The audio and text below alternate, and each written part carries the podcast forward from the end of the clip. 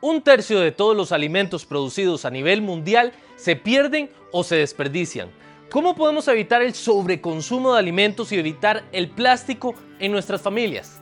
Tenemos menos de 12 años para revertir el cambio climático. Sigamos los ejemplos de estas visiones sostenibles con el director Jorge Sánchez Films. Eh, lo que tiene la compra granel es que estamos reduciendo el plástico de un solo uso y estamos reduciendo el desperdicio de comida, puesto que cada persona compra de verdad lo que necesita y no empaques que tienen premedidas. Eh, yo me, cuando vi el emprendimiento este dije, wow, muy bien, eh, yo, yo, quiero hacer esto porque creo que es la manera correcta como tenemos que hacer los negocios y comprar las cosas de ahora en adelante. Tenemos menos de 12 años para revertir el cambio climático y no hay vuelta atrás con respecto a esto. Entonces, Además, la producción de plástico de un solo uso recae muchísimo sobre el consumidor. ¿Verdad? Esta es una tienda dirigida a las personas que quieren convertirse en compradores responsables. Es decir, eh, yo me encargo exactamente que todo lo que llega a mi casa llegue con la menor cantidad de plástico posible y con las medidas que yo necesito para evitar eh, eh, desperdiciar lo que sea en mi casa, que se ponga malo o lo que sea.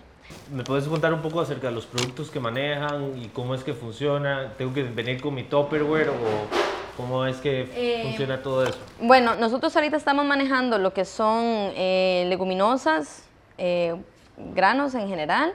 Estamos trabajando condimentos, eh, eh, frutas deshidratadas, semillas secas, hierbas, café, algunos cereales, incluso tenemos accesorios. Bueno, nosotros ahorita envolvemos en papel y en cartón. Tengo cajas para los productos grasosos y tengo las bolsas de papel para casi como el 90% de los productos de la tienda. El traer su propio envase nos ayuda a reducir em, pues la energía y el agua que se utiliza para crear esta bolsa, ¿verdad?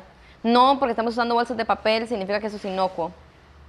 De hecho, para producir una bolsa de papel se utiliza mucho más agua y mucho más eh, energía que para una bolsa de plástico. Por eso es que se produce plástico, porque es mucho más barato. Para que el valor de una bolsa de papel valga la pena, tienes que utilizarla al menos cuatro veces. Ese no es el caso. La gente suele utilizarla, digamos, y tal vez se la deja una vez y después se desecha, igual que la bolsa de plástico.